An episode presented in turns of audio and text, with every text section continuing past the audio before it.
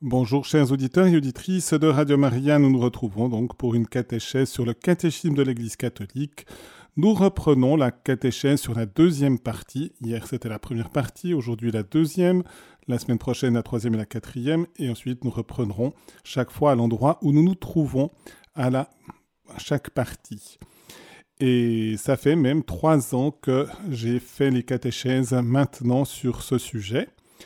Et donc je vais peut-être aujourd'hui aussi reprendre un tout petit peu sur cette deuxième partie, la célébration du mystère chrétien, et aujourd'hui le titre L'économie sacramentelle avec le numéro 1076. Et je vous propose de commencer par une prière, et la prière que je vous invite à prier avec moi, c'est le début de la prière eucharistique 4 qui est structuré sur le credo. C'est justement la première partie est sur la foi et le credo et nous voyons très fortement le lien entre la première et la deuxième partie à travers cette prière puisque la prière eucharistique construite sur le credo, je vous propose de prendre la préface qui lui est toujours attachée le Sanctus est le début de la prière eucharistique et nous arrêter bien sûr avant la consécration mais ça nous montre aussi la perspective de l'envoi de l'Esprit Saint. Au nom du Père et du Fils et du Saint-Esprit. Amen. Vraiment, il est bon de te rendre grâce. Il est juste et bon de te glorifier, Père très saint, car tu es le seul Dieu, le Dieu vivant et vrai. Toi qui es avant tous les siècles, tu demeures éternellement lumière au-delà de toute lumière. Toi, le Dieu de bonté, la source de la vie, tu as fait le monde pour que toute créature soit comblée de tes bénédictions et que beaucoup se réjouissent de l'éclat de ta lumière. Ainsi, la foule innombrable des anges, qui te servent jour et nuit, se tiennent devant toi et contemplant la splendeur de ta face n'interrompent jamais leur louange. Unis à leur hymne d'allégresse, avec la création tout entière qui t'acclame par nos voix, Dieu, nous te chantons. Saint, Saint, Saint, le Seigneur, Dieu de l'univers. Le ciel et la terre sont remplis de ta gloire. Hosanna au plus haut des cieux. Béni soit celui qui vient au nom du Seigneur, Hosanna au plus haut des cieux. Père très saint, nous proclamons que tu es grand, et que tu as créé toutes choses avec sagesse et par amour. Tu as créé l'homme à ton image et tu lui as confié l'univers, afin qu'en te servant toi seul son Créateur, il règne sur la création. Comme il avait perdu ton amitié par sa désobéissance, tu ne l'as pas abandonné au pouvoir de la mort. Dans ta miséricorde, tu es venu en aide à tous les hommes pour qu'ils te cherchent et puissent te trouver. Tu as multiplié les alliances avec eux et tu les as formés par les prophètes dans l'espérance du salut. Tu as tellement aimé le monde, Père très saint, que tu nous as envoyé ton Fils unique, lorsque les temps furent accomplis, pour qu'il soit notre Sauveur. Dieu fait homme, conçu de l'Esprit Saint, né de la Vierge Marie. Il a vécu notre condition humaine en toutes choses excepté le péché, annonçant aux pauvres la bonne nouvelle du salut, aux captifs la délivrance, aux affligés la joie. Pour accomplir le dessein de ton amour, il s'est livré lui-même à la mort, et par sa résurrection il a détruit la mort et renouvelé la vie, afin que désormais notre vie ne soit plus à nous-mêmes, mais à lui qui est mort et ressuscité pour nous, il a envoyé d'auprès de toi, Père, comme premier don fait aux croyants, l'Esprit qui continue son œuvre dans le monde et achève toute sanctification. Au nom du Père et du Fils et du Saint-Esprit. Amen. voilà, chers auditeurs et auditrices, c'est chaque fois une belle prière quand nous avons la prière eucharistique et nous avons à prendre conscience que si au cœur de cette prière eucharistique il y a la consécration, qui sont les paroles d'institution qui ont été prononcés pour la première fois par Jésus lui-même, le soir du jeudi saint, la veille où il entrait dans sa passion, eh bien, c'est toujours une prière tout au long, jusqu'au par lui avec lui en lui, adressée au Père. Dès le début, dès les préfaces, c'est le Père qui est l'objet de notre prière. Et si vous avez fait attention, eh bien, on nous insère en quelque sorte d'abord dans le mystère de la Sainte Trinité, avec le Père, le Fils et le Saint-Esprit.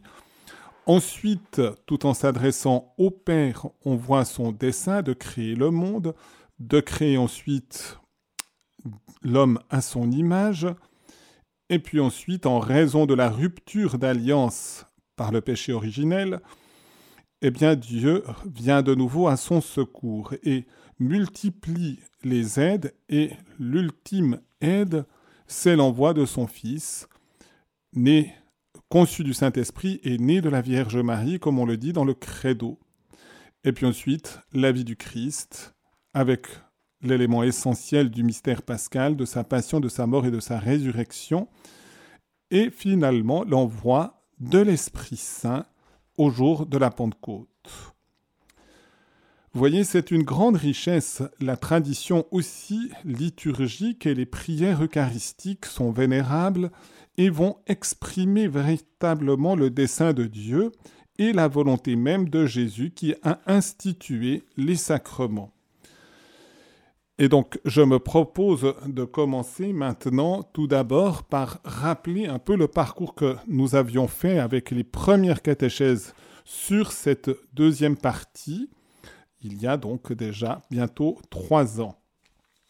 Et si vous ouvrez le catéchisme de l'Église catholique, eh bien, vous commencez dans cette partie par voir une icône, une icône du Christ et de la femme hémorroïs. C'est la scène de l'Évangile en Marc 5, 25 à 34. Et nous avons justement la mention de cette fresque, c'est plutôt une fresque, dans la catacombe de Saint-Pierre et Saint-Marcelin du IVe siècle. Et donc la scène représente la rencontre de Jésus avec la femme hémorroïs, cette femme souffrant, souffrante depuis de longues années et guérie en touchant le manteau de Jésus par la force qui était sortie de lui. Il y avait Jésus, une force qui sort de lui, et le contact se fait entre cette femme et Jésus et la force qui vient de lui, et qui est d'une certaine manière toujours une force spirituelle qui vient du Saint-Esprit, qui est le don, qui manifeste le don du Saint-Esprit, en touchant le manteau. Et le manteau a été justement un symbole des sacrements, un signe visible, même si maintenant Jésus n'est plus directement visible, mais il agit par les sacrements, se rend visible et rend son action dans les sacrements. Et c'est ça, finalement, toute la vie et l'économie sacramentelle. Les sacrements de l'Église continuent maintenant les œuvres que le Christ avait accomplies durant sa vie terrestre. Les sacrements sont comme ces forces qui sortent du corps du Christ pour nous guérir des blessures du péché et pour nous donner la vie nouvelle du Christ. On peut se souvenir du reste de cette belle définition du cardinal Journet, l'Église c'est l'Évangile qui continue. C'est Jésus justement qui continue d'agir à travers la vie sacramentelle pour rejoindre notre humanité et façonner son épouse qui est l'Église. Cette image symbolise donc la puissance divine et salvatrice du Fils de Dieu qui sauve l'homme tout entier, âme et corps, à travers la vie sacramentelle. Et voyez, c'est, elle nous dit l'essentiel déjà pratiquement de cette deuxième partie. Je rappelle peut-être tout simplement aussi les titres que j'avais donnés à, l'époque aux, aux premières catéchèses sur ce sujet les sacrements sont des forces qui sortent du Christ. Vous verrez que ça a de l'importance, parce que ça veut dire que c'est le Christ lui-même qui façonne, on pourrait dire, ces signes que sont les sacrements. Ce n'est pas nous, ce n'est pas l'humanité, ce n'est même pas l'Église à proprement parler. L'Église reçoit ce que le Christ offre pour communiquer sa vie. Ensuite, j'avais mentionné cet aspect-là, le célibat sacerdotal est un signe de l'immense dignité de l'Eucharistie comme centre de la liturgie. Et en effet, toute la liturgie de l'Église est marquée par ce centre qui est l'Eucharistie. C'est le sommet, c'est la source de la vie qui nous est communiquée par le Christ. Et tous les autres sacrements sont en quelque sorte des signes aussi efficaces de la grâce de Dieu, mais qui nous sont ordonnés, qui sont ou qui déploient eh bien, le mystère eucharistique qui contient réellement le mystère de la personne même de Jésus. Et si l'Église a compris l'importance que ceux qui sont au service d'une manière toute spéciale pour présider à l'Eucharistie comme prêtres, eh bien, sont appelés aussi à consacrer comme Jésus, à lui ressembler aussi leur corps, leur âme, tout leur être, eh bien, c'est le sens du célibat sacerdotal, qui est entièrement référé au mystère eucharistique et qui va mentionner la dignité du mystère eucharistique. Si je peux faire un petit parallèle, du reste, le cas unique de la conception de Jésus, c'est une conception virginale. Toutes les autres conceptions, même miraculeuses, comme pour euh, la conception de Jean-Baptiste entre Élisabeth et Zacharie, sont des conceptions qui étaient par l'union d'un homme et d'une femme. Sauf pour le Christ, c'est une conception virginale sans l'intervention d'un homme par la puissance immédiate du Saint-Esprit qui va façonner cette humanité en la tirant en quelque sorte de la Vierge Marie pour l'unir à la deuxième personne de la Sainte Trinité. Et c'est pour mentionner que c'est une personne unique, et cette personne unique de Jésus, c'est une personne divine, la deuxième personne de la Sainte Trinité. C'est pourquoi elle a droit en quelque sorte à, un traitement unique par une conception virginale qui souligne que Jésus est vraiment un don gratuit de l'amour du Père à l'humanité. J'avais parlé aussi du sacerdoce prophétique et royal, qui est le sacerdoce commun à toute l'Église et qui fait la dignité de l'Église, c'est de recevoir la vie divine, que nous recevons justement par la vie sacramentelle. Et donc, le sacerdoce royal et prophétique, eh bien, est la véritable dignité.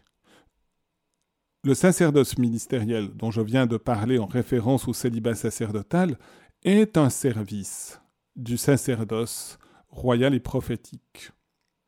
C'est un service qui doit aider l'ensemble du peuple de Dieu à grandir dans la sainteté et donc dans la communion à Dieu. Et la vie sacramentelle est justement au service de ce dessein de Dieu. Et c'est pourquoi c'est d'abord le baptême pour l'ensemble du peuple de Dieu, le baptême qui est fortifié par la confirmation, achevé aussi dans la communion eucharistique et la participation à la célébration de la messe, et puis ensuite, justement, parce que nous avons besoin de guérison, nous avons le sacrement de la réconciliation, confession, le sacrement aussi de l'onction des malades lorsque notre santé est gravement atteinte, et aussi, justement, le service du ministère sacerdotal avec le sacrement de l'ordre, diacre, prêtre et évêque, et le mariage aussi qui va manifester l'union du Christ et de l'Église comme une union matrimoniale à travers justement l'union et l'engagement des fiancés qui deviennent des époux et donc des signes sacramentels d'union du Christ et de l'Église.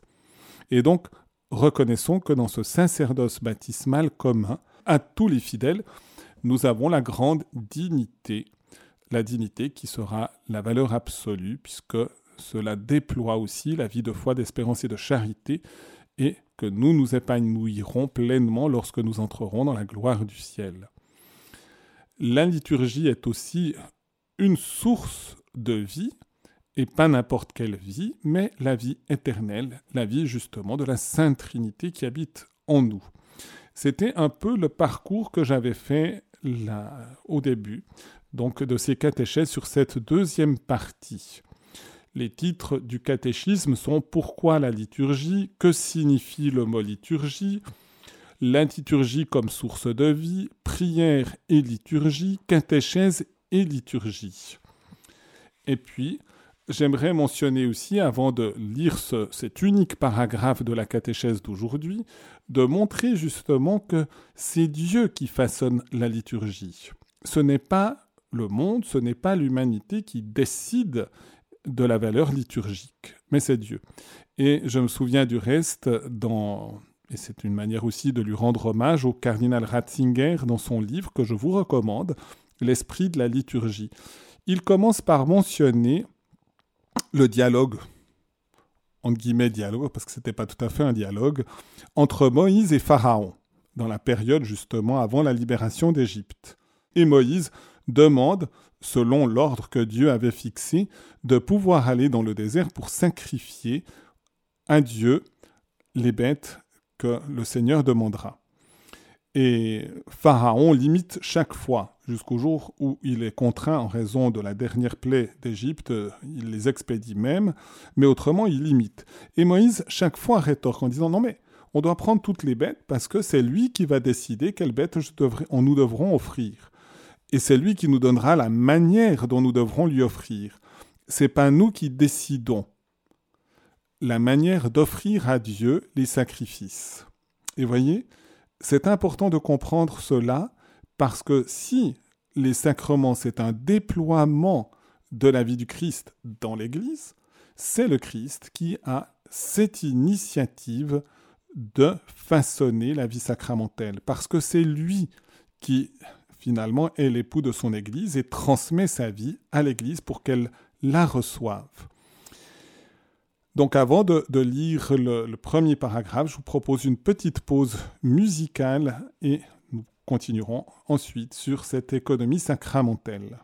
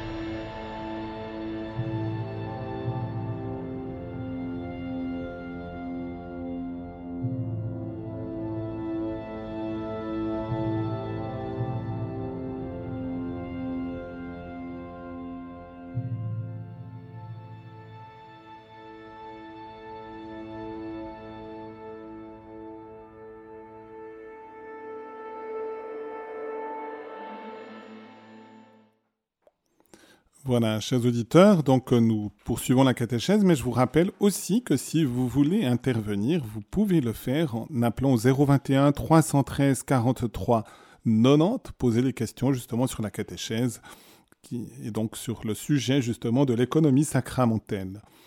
Donc nous sommes au numéro 1076. Et je resterai à ce numéro unique aujourd'hui. Le jour de la Pentecôte, par l'effusion de l'Esprit Saint, l'Église est manifestée au monde. Le don de l'Esprit inaugure un temps nouveau dans la dispensation du mystère. Le temps de l'Église, durant lequel le Christ manifeste, rend présent et communique son œuvre de salut par la liturgie de son Église, jusqu'à ce qu'il vienne.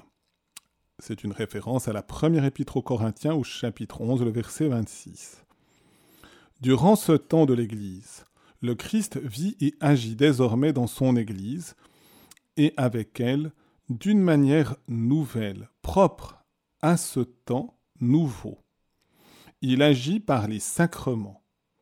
C'est cela que la tradition commune de l'Orient et de l'Occident appelle l'économie sacramentelle.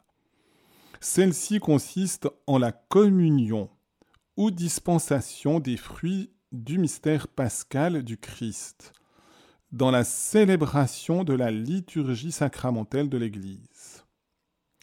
Voilà pour euh, ce début. Il est en deux parties. Le, paragraphe, euh, le numéro 1076, la fin étant l'annonce de la suite. Et si vous avez un catéchisme sous les yeux, ce que je vous recommande, ça vous aide aussi à comprendre, eh bien, il y a une référence, deux références au Concile Vatican II. Et la première référence est justement de la Constitution sur la liturgie au numéro 6, donc Sacrosanctum Concilium, la Sainte Liturgie, et qui nous donne de nouveau des indications précieuses sur ce qu'est la liturgie et la manière justement de percevoir les fruits de la liturgie et les fruits de la liturgie sont les fruits du mystère pascal. C'est les fruits de ce moment essentiel à l'histoire de toute l'humanité qu'est la passion, la mort et la résurrection du Christ. Événement unique, mais événement qui a un rayonnement pour toute l'histoire. Du reste, même avant cet événement, il y avait déjà des fruits qui étaient par l'acte de foi qui orientaient l'humanité d'une manière des fois, même dans le monde païen, d'une manière mystérieuse, dès la chute originelle, et puis ensuite d'une manière plus, plus nette, plus précise, guidée par l'Esprit Saint dans l'ancienne alliance depuis Abraham jusqu'à la venue du Christ. Et puis ensuite, eh bien, c'est par les sacrements que nous sont appliqués le mystère pascal pour que nous puissions vivre de cette même vie. Et nous nous souvenons du reste les paroles de Jésus, euh, les paroles de la Sainte Écriture, c'est Saint Paul, ce n'est plus moi qui vis, c'est le Christ qui vit en moi. Eh bien, pour vivre de la vie du Christ, nous devons recevoir cette vie. Et ce n'est pas nous qui faisons cette vie. Nous avons juste à trouver le chemin pour ouvrir notre cœur à la vie que le Christ veut nous donner. Mais c'est toujours Dieu qui a l'initiative. Et la liturgie, la manière, la participation active, consciente, plus lucide possible, avec beaucoup d'amour, beaucoup de dévotion à la célébration des sacrements, en particulier d'Eucharistie, eh bien, c'est la manière de rejoindre et de pouvoir vraiment recevoir plus profondément cette vie. Mais nous sommes à la rencontre d'un événement que nous n'avons pas nous-mêmes planifié, que nous n'avons pas non plus inventé, mais qui nous est tout simplement donné, donné par la providence divine. Et donc, euh, le numéro 6 s'intitule L'œuvre du salut continué par l'Église se réalise dans la liturgie.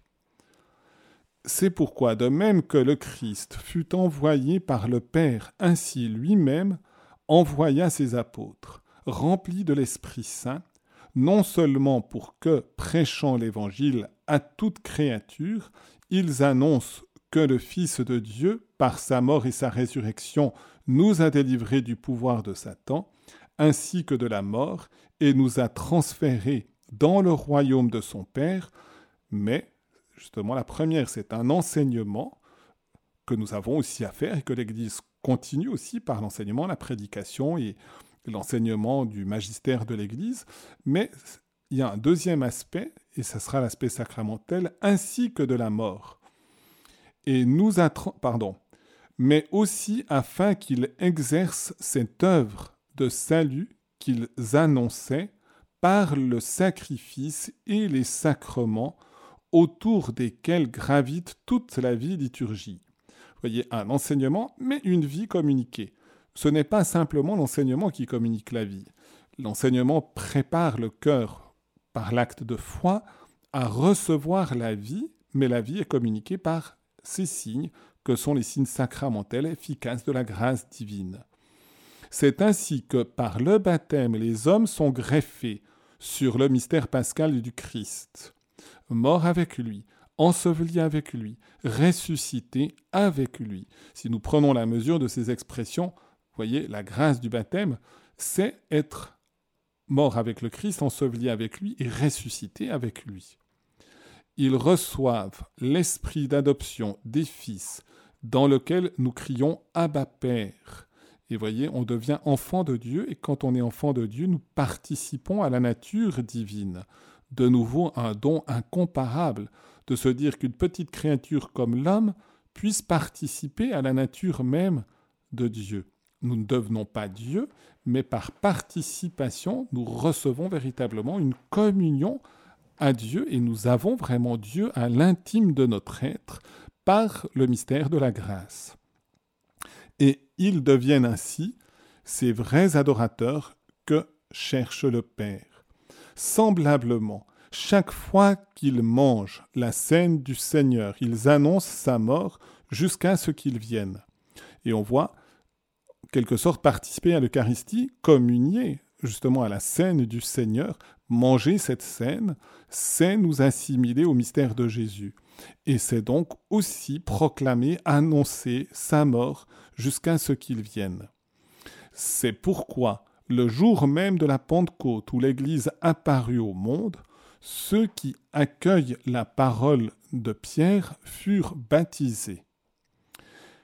De nouveau, l'annonce du mystère pascal le jour de la Pentecôte va conduire à la vie sacramentelle puisque bien un bon nombre de ceux qui adhéraient justement ainsi à, la, à ce mystère ont été baptisés par les apôtres. Et ils étaient assidus à l'enseignement des apôtres. Donc, écoutez la parole de révélation qui vient des apôtres. Notre foi est fondée sur la foi apostolique qui nous met réellement en contact avec le mystère de Jésus. À la communion fraternelle, cela implique aussi toute une vie dans le Christ de fraternité, de communion des saints, dans la fraction du pain, l'essentiel justement du mystère sacramentel qui est le sacrifice de la messe.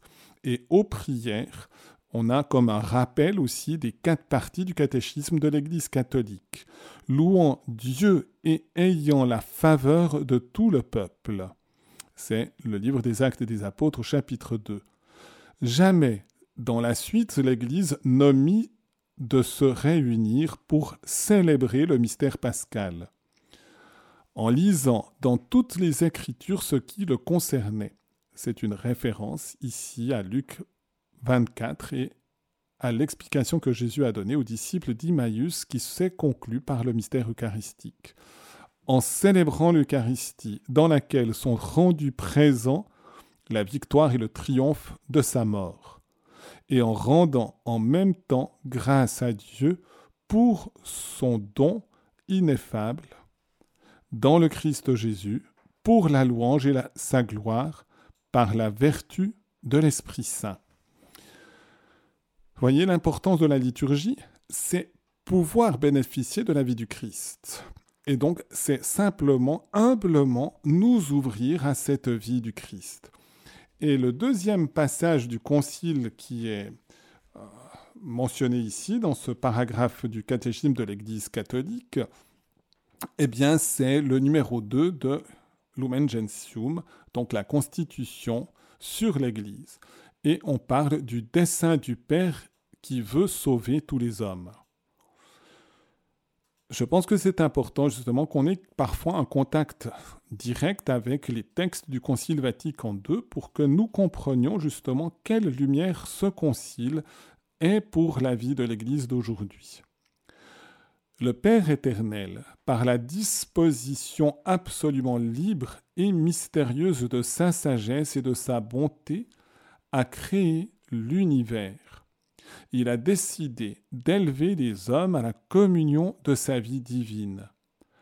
Après leur chute en Adam, il ne les a pas abandonnés, leur apportant sans cesse les secours salutaires en considération du Christ rédempteur qui est l'image du Dieu invisible, premier de toute la création. Vous voyez, c'est d'abord un dessein libre de, de Dieu. C'est pour ça que nous devons faire référence à Dieu le Père pour la vie sacramentelle. Et puis ensuite, même déjà dès la chute originelle jusqu'à la venue du Christ, c'est déjà en considération de cette venue du Christ rédempteur. Tous ceux qu'il a choisis, le Père, avant tous les siècles, les a distingués et prédestinés à reproduire l'image de son Fils pour qu'il soit le premier-né parmi une multitude de frères. Voyez, c'est un choix et c'est une prédestination qui n'a rien à voir avec un programme préétabli, mais c'est le déploiement du dessein de Dieu qui fait que nous avons à apprendre à être semblables à Jésus. Et de nouveau, être semblable à Jésus, c'est recevoir sa vie de lui. Et ce n'est pas lui imposer notre propre conception, mais véritablement de recevoir. J'insiste sur ces choses-là, vous allez voir qu'il y aura un lien aussi avec l'actualité. Et tous ceux qui croient au Christ, il a voulu les appeler à former la Sainte Église, qui annonçait en figure dès l'origine du monde merveilleusement préparé dans l'histoire du peuple d'Israël et dans l'Ancienne Alliance, établi enfin dans ces temps qui sont les derniers, s'est manifesté grâce à l'effusion de l'Esprit Saint, et au terme des siècles se consommera dans la gloire. Alors, comme on peut le lire dans les saints pères, tous les justes, depuis Adam depuis Abel le juste jusqu'au dernier élu, se trouveront rassemblés auprès du Père dans l'Église universelle. Et voyez, c'est un dessin qui aboutit à une communion à Jésus, mais qui va impliquer aussi la communion entre les hommes, cette communion fraternelle qui porte un nom, c'est la communion des saints, parce que nous sommes tous en communion avec le mystère de la Sainte Trinité et que nous bénéficions justement de ces choses saintes qui sont finalement les sacrements, qui sont des signes efficaces de la grâce de Dieu et donc déploient l'action du Christ qui est passé par sa passion, sa mort et sa résurrection pour nous rejoindre. Et donc, vous voyez, l'importance finalement de toute la liturgie, et spécialement la liturgie sacramentelle, qui communique cette vie du Christ. Si nous sommes sensibles à la vie du Christ, alors nous comprenons que nous avons quelque chose d'essentiel et d'incontournable, d'irremplaçable pour progresser dans la sainteté et un jour justement nous épanouir dans la gloire du ciel je vous propose une pause musicale, justement, référence au mystère eucharistique. Âme du Christ, sanctifie-nous, justement. C'est la présence de Jésus qui est capable de nous sanctifier, de nous purifier, de nous mettre en contact avec lui.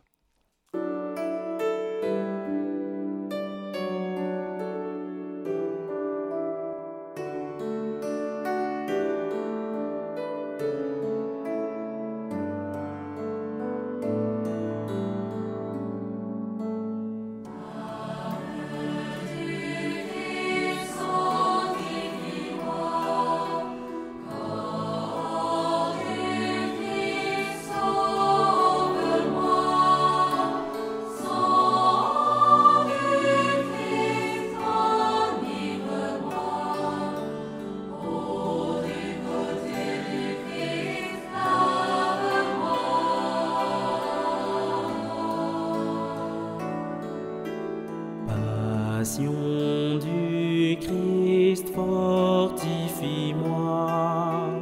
Ô bon Jésus, exauce-moi dans tes blessures, cache-moi. Ne permets pas que je sois séparé.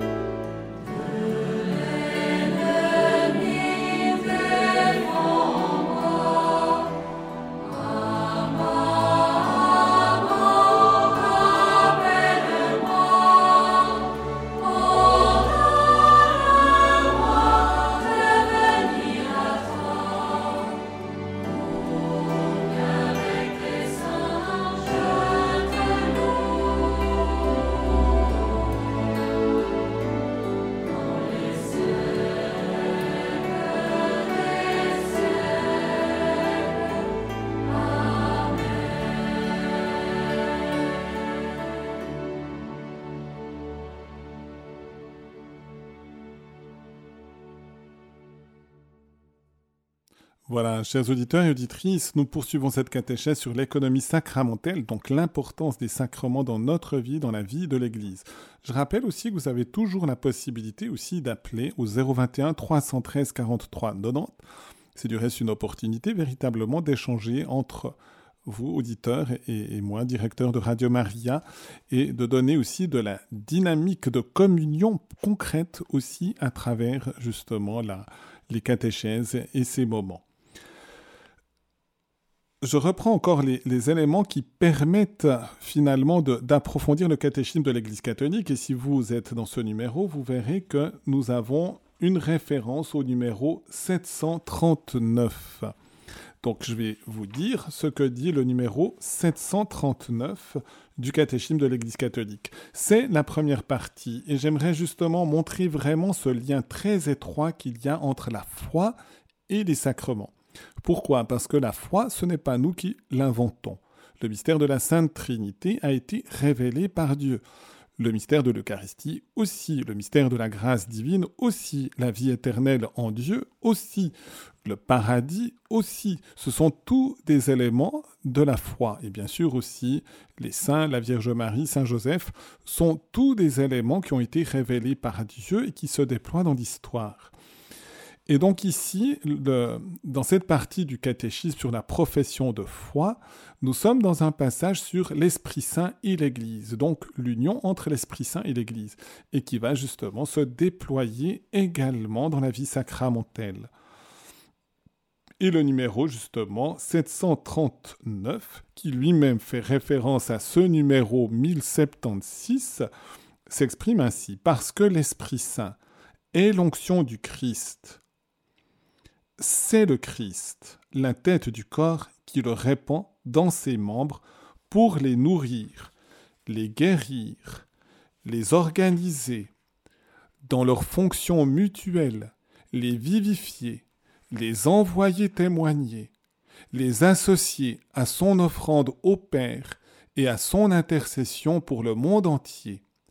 C'est par les sacrements de l'Église que le Christ communique aux membres de son corps son Esprit Saint et sanctificateur.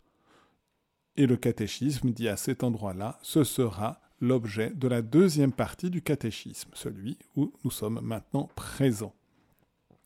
Et donc on voit, l'Esprit Saint est d'abord, par le Père et le Fils, comme Dieu, communiqué à Jésus dans son humanité. C'est cette onction que Jésus a reçue. Et ensuite, Jésus lui-même communique à son Église cette même onction. Et c'est pourquoi le Christ a une grâce dite capitale de tête et qui se répand dans son corps. Et donc, il n'y a jamais aucune grâce qui est en nous qui ne soit d'abord passée dans le Christ. De sa plénitude, dira Saint Jean dans son premier chapitre, de sa plénitude, nous avons tous reçu grâce après grâce. Donc on reçoit de Jésus. C'est du reste aussi une des choses qui est révélée au baptême du Christ, quand le Père dit En lui j'ai mis toutes mes complaisances, ou on peut dire toute ma grâce, toutes mes forces, toute la lumière, puisque Jésus est la lumière du monde, eh bien, si nous recevons une lumière, si nous recevons une grâce, c'est qu'elle est d'abord passée dans le cœur de Jésus et elle se déploie en nous. Et ce contact pour se déployer en nous, conformément au dessein de Dieu, c'est à travers la vie des sacrements. Et c'est pourquoi ces sacrements sont une nourriture, nous guérissent, organisent aussi l'Église, puisque chacun a sa place. Un, un, prêtre a une place, un laïc a une place, un diacre, un évêque, aussi le pape, bien sûr. Et puis ensuite, il y a des fonctions différentes, le lecteur, l'animateur de chant. Il y a justement dans la liturgie tout un tas de, de rôles particuliers au service justement de ce dessein de Dieu de communiquer sa vie.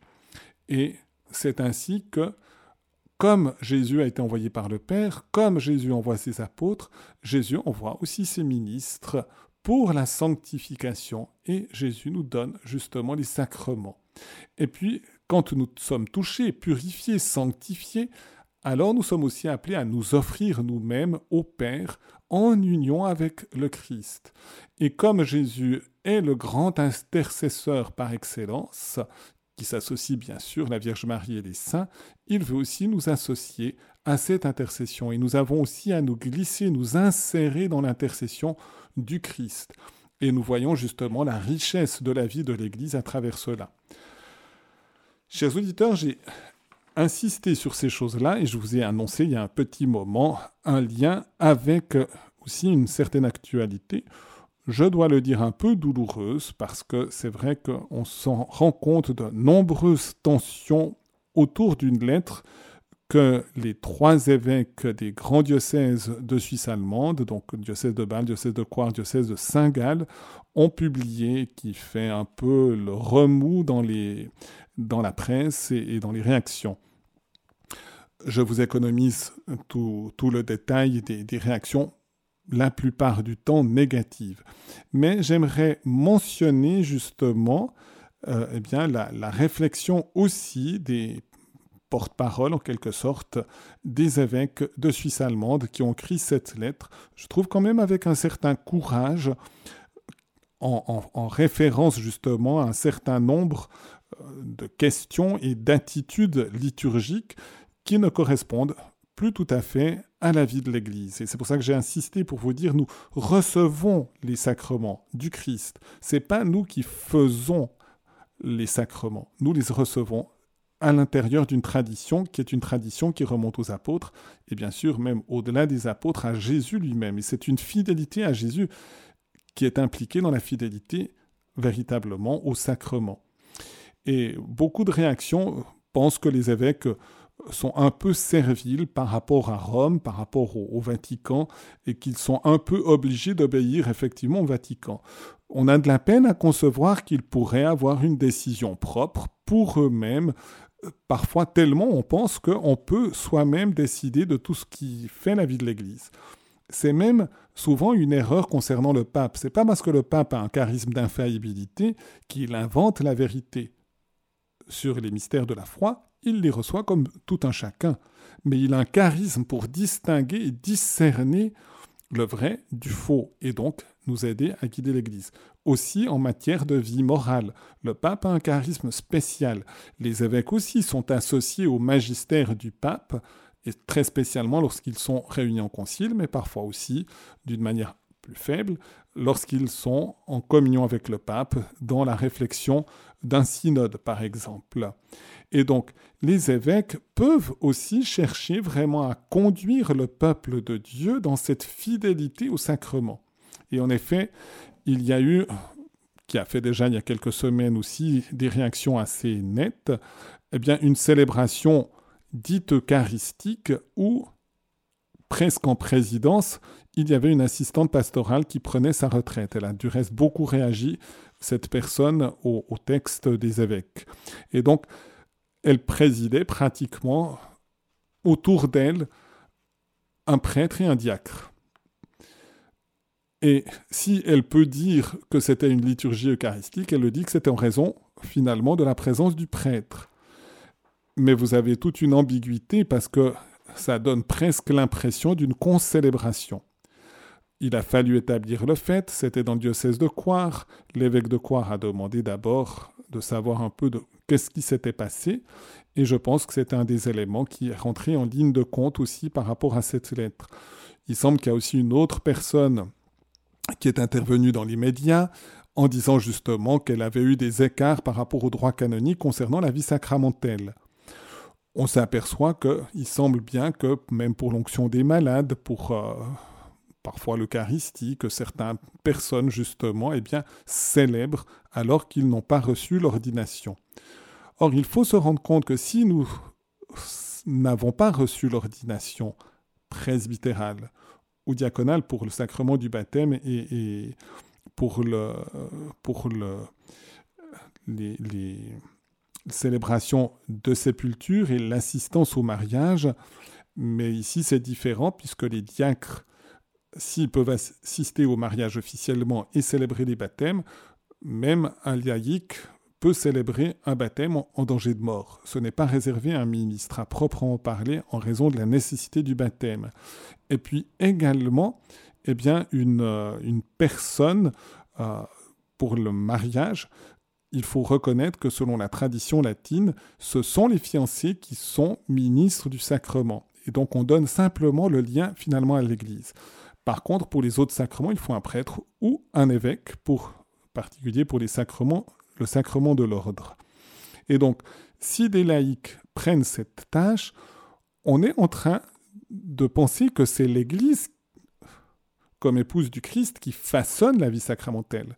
Et ce n'est plus le Christ qui communique sa vie à travers justement des instruments, avec leurs limites, mais qui sont des instruments au service de ce dessein de sanctification de l'humanité que Jésus utilise. Nous prêtons notre voix, nous prêtons notre intention, nous prêtons notre main à Jésus pour les sacrements quand nous sommes prêtres et parce que nous avons reçu ce caractère, c'est un terme aussi technique, le caractère indélébile du sacerdoce ministériel. Et donc, la porte-parole, qui est une femme de la, de la, de, des évêques, dit La liturgie n'est pas une question secondaire. Et elle exprime ceci Face à la déferlante, la porte-parole du diocèse de Coire, Nicole Buckel, s'exprimant également au nom de sa consoeur de Saint-Gall et de son confrère de Bâle, a souligné que la célébration de la liturgie, respectivement l'organisation des services religieux, est une forme d'expression essentielle de la foi au Christ. Et ce qu'il faut comprendre, c'est que la foi au Christ, ce n'est pas l'Église qui l'invente.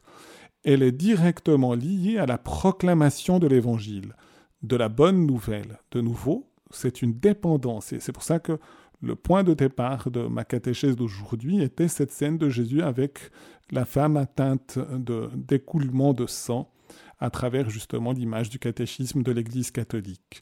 C'est pourquoi la manière de célébrer n'est pas une question secondaire. Si nous célébrons comme le prévoit l'ensemble de l'Église, nous garantissons la présence de Jésus parmi nous aujourd'hui. C'est pourquoi la lettre n'a rien à voir avec un aveu de culpabilité. Il s'agit uniquement de motiver tout le monde dans nos diocèses à traiter avec soin cet élément si important de la vie chrétienne. Pour Nicole Buckel, cette lettre s'inscrit parfaitement dans le processus synodal puisqu'il s'agit de motiver tous les fidèles de nos diocèses. Les évêques souhaitent que tous participent à leur souci de la manière appropriée de célébrer la liturgie et veulent les y engager. Vous voyez, ce n'est pas une question de servilité à l'égard de Rome, c'est une question de communion hiérarchique aussi avec le pape et tous les évêques dans le monde. Et c'est tous les fidèles qui sont appelés dans cette communion aussi, au pape et aux évêques, à être justement dans, cette, dans ce lien d'obéissance au Christ lui-même qui institue les sacrements et qui agit à travers la liturgie de l'Église pour que nous puissions véritablement être en contact non pas avec une projection ou une idée du Christ, mais avec la personne même de Jésus. Et c'est lui qui en est justement la tête de son Église. Nous sommes les membres de son corps et nous avons à chercher à tout prix à lui demeurer unis dans la lumière de la foi que lui-même nous a transmise, dans la vie sacramentelle et donc par toute notre vie aussi dans le quotidien. Et je dis un Amen pour que vous-même, vous puissiez donner cette même adhésion profonde de votre cœur à la vie de l'Église et par elle à Jésus lui-même.